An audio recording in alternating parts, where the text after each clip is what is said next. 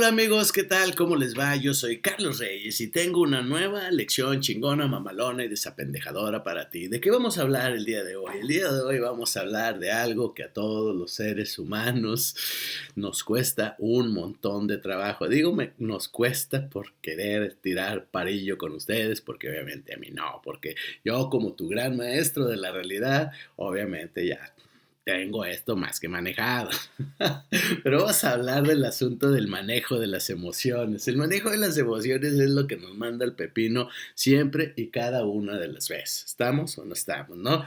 Nuestros pensamientos eh, originan nuestras emociones. Tenemos que entender una cosa para empezar. Emociones y sentimientos no es lo mismo. A la gente le da por llamarle indistintamente emociones a los sentimientos y viceversa. Me explico, pero no son lo mismo. La emoción que es es un movimiento de energía que produce una sensación. ¿Me explico? O sea, una emoción es el enojo. Me encabroné, tuve la, emoción del enojo. Me puse triste, sí. Pero el sentimiento no. El eh, es decir, la emoción única y es este movimiento energético que nos hace sentir de alguna manera, pero ya el sentimiento, cuando yo genero, por ejemplo, sentimientos de cariño o de repulsión, de apego o de aversión hacia una persona, es porque ya contiene una información, es decir, la emoción más el pensamiento nos va a dar por resultado un sentimiento, es decir, sentimiento y emoción es lo mismo, ¿me explico? Es decir, en el sentimiento hay emoción, ¿sí? Este, pero no, pero no solo a esa emoción, porque es emoción más pensamiento, más ideas, más este, una referencia, ¿sí? Es decir, esta persona se ha portado muy chida conmigo, ha tenido buenos detalles, empiezo a generar sentimientos amorosos, cariñosos, amistosos hacia esa persona. Y en la, emoción, no sé, por ejemplo, eh, tu crush te contesta un maldito mensaje por por inbox, ¿no? Y te emocionas y guau, o sea, y ni siquiera hay nada, no hay como pensamiento, solo te emocionas muchísimo, ¿no? Estás viendo el fútbol, güey, y eh, tu equipo mete un gol y es Simona, güey, chingón, o sea, y estás emocionado. Entonces, muchas veces las emociones son lo que nos jode porque nos hace tener este, tomar decisiones muy pendejas y muy estúpidas. Tú como buen esperancito y como buena esperancita, obviamente tomas demasiadas decisiones y, entras en acción, tomas acción por las emociones que estás experimentando en el momento, ¿sí?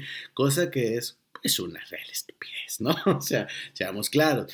¿Cuál es el asunto aquí, chavos y chavas, señores y señoras?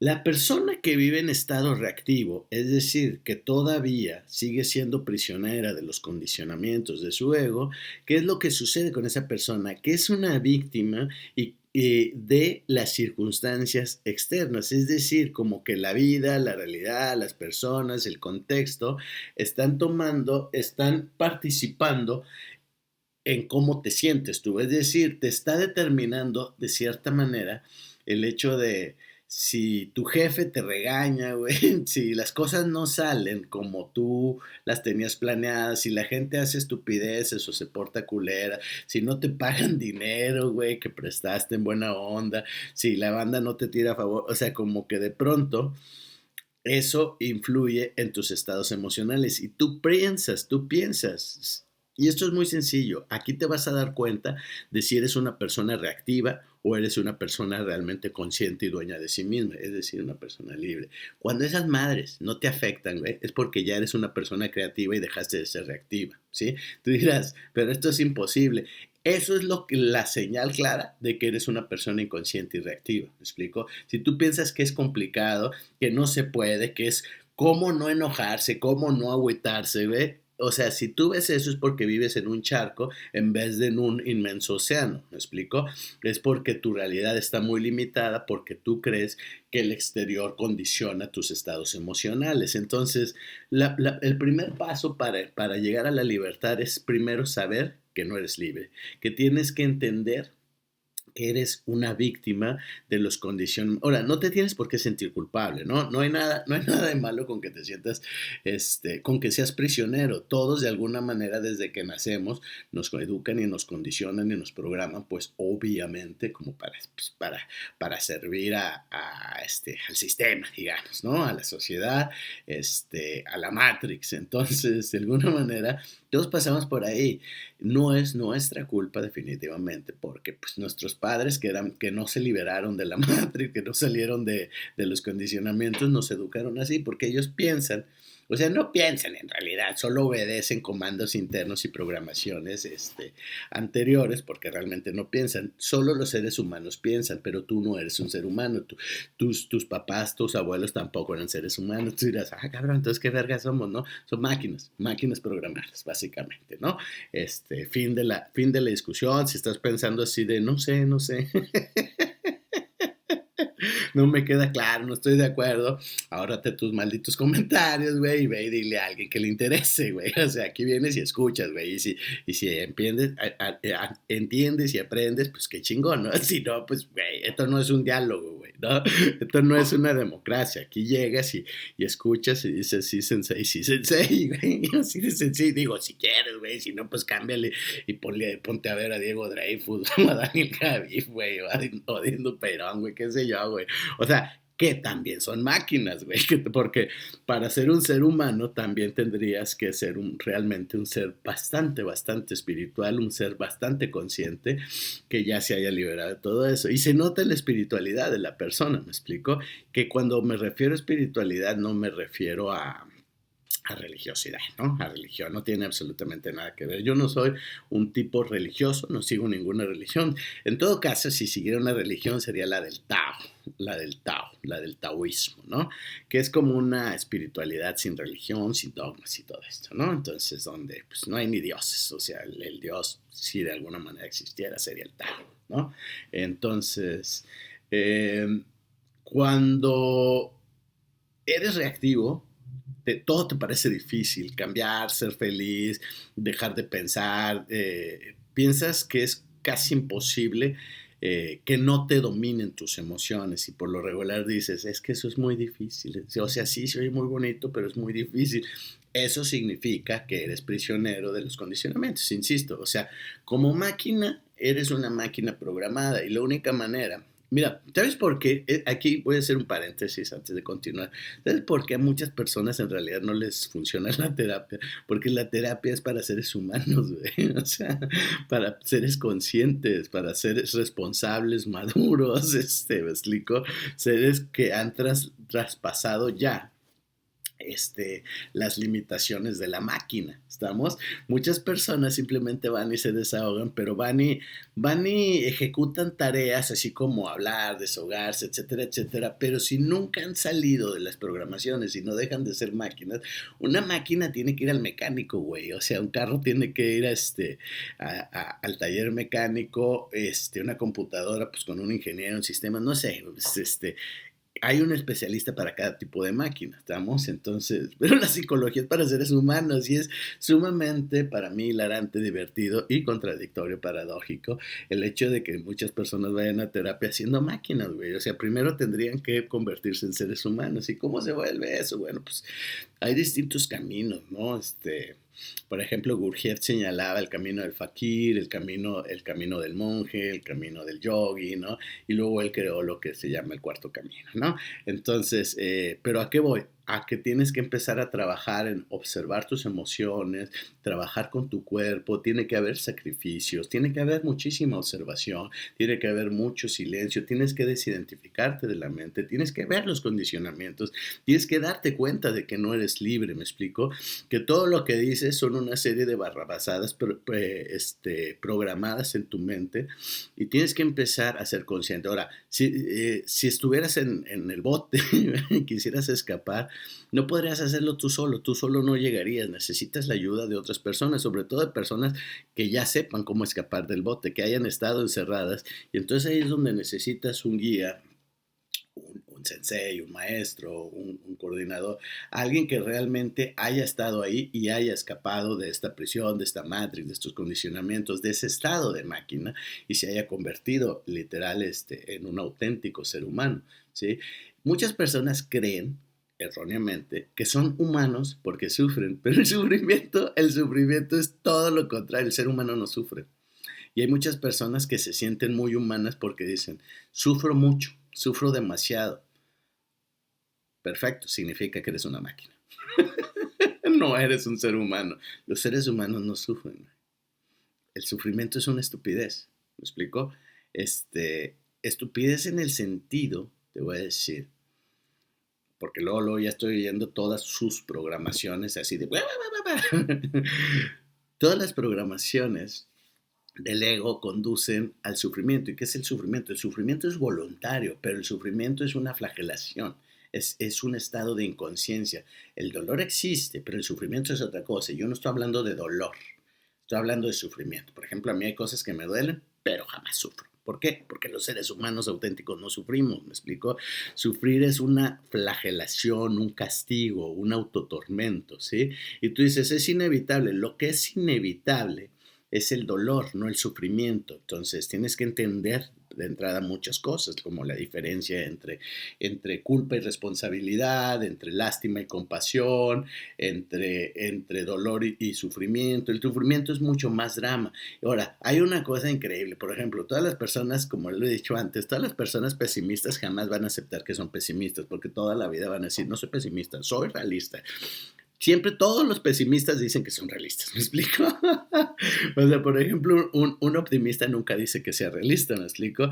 Pero, y, y, los realistas realmente nunca dicen que sean realistas, o sea, los únicos que dicen que son realistas son los pesimistas, entonces todos aquellos que niegan la cruz de su parroquia, así son, ¿no? Ahora, todas las personas que son víctimas dicen, yo no me victimizo yo no hago dramas, exactamente esos son los que se victimizan y son los que hacen dramas, pero fíjate qué cabrón, porque están tan pinches ciegos y están tan ciegos de sí mismos, o sea, son tan ignorantes de sí mismos, que en realidad ni siquiera se dan cuenta de cómo se victimizan. ¿Estamos? Entonces, ¿cómo te vas a liberar y cómo vas a trascender si, si ni siquiera sabes que eres esclavo? O sea, piensas que eres libre dentro de tu prisión, dentro de los condicionamientos limitantes, y eso es lo que está más cabrón y más jodido y que tenemos que entender, que hay que este, empezar a, pues, por eso necesitas un maestro, un guía y un gurú para que te esté diciendo, este, el gurú, la palabra gurú literal está ya muy, este,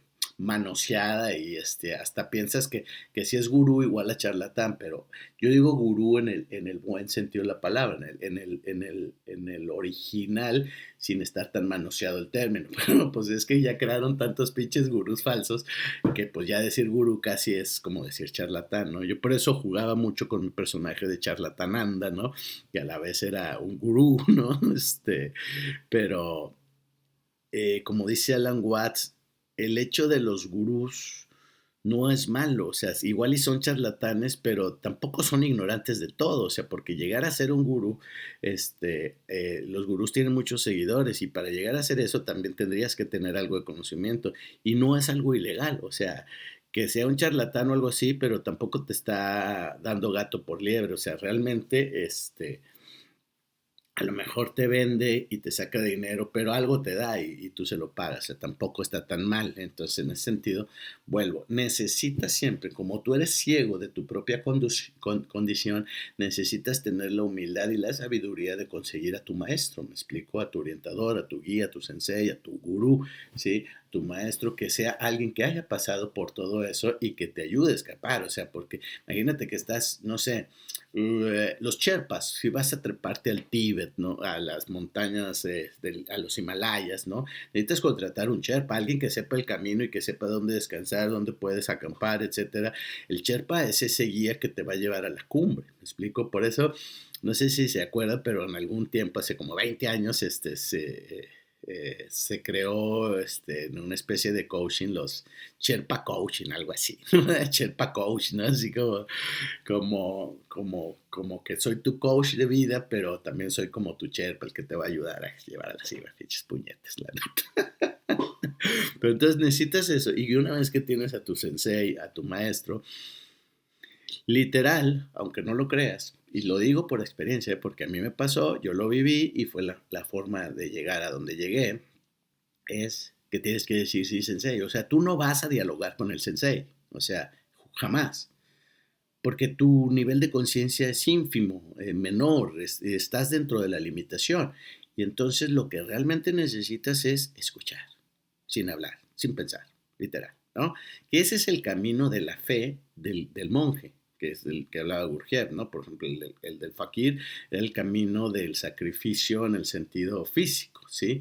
Este, los fakires ponían a prueba su, su, su, cuerpo físico, ¿no? Yo recuerdo que, que, cuando yo hacía mis prácticas iniciales, o sea, de pronto dejaba cuatro o cinco días de comer, ¿no? O sea, porque ponía a prueba mi cuerpo físico, mi control mental, el, dominio del cuerpo, entonces, pero si, no sé, te gana la comida, güey, o sea, te gana los placeres del cuerpo, o sea, si no eres capaz de controlar esas, estas cuestiones, entonces no estás siguiendo el camino del fakir. El camino, por ejemplo, el camino del monje, que es el camino de la fe, que no es una fe en Dios, o sea, puedes tener la fe en el, en el conocimiento, en la sabiduría, en el camino, en tu gurú, en tu maestro, o sea, pero es un camino de fe, este, de ti mismo también, o sea, la fe está muy relacionada con la religión, en la fe en Dios, ¿no? Pero tú eres tu propio Dios y el Dios en los demás, o sea, tú eres la divinidad, eres un, como en el paradigma holográfico, un pedazo del holograma tiene, contiene todo lo demás del holograma, este, la parte contiene el todo, digamos. Eh, y entonces la divinidad es eso, o sea, tú eres como esa parte del holograma, el holograma completo es la divinidad, Dios, etcétera, ¿no? Y tú eres una parte y lo contienes todo. Entonces, en ese sentido, tú también eres Dios, o sea, y si Dios no está en tu interior, no está en ningún lado, y a la vez de que está en tu interior, está en todos los demás también, ¿no?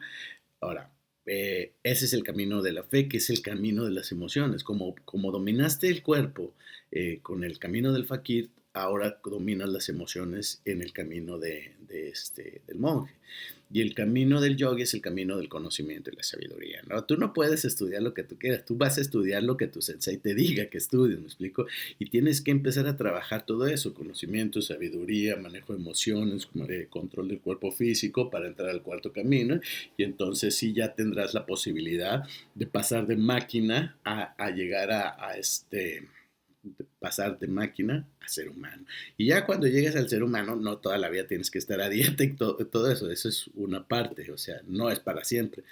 Entonces, cuando ya seas un ser humano, entonces ahora sí, ya te vas a terapia.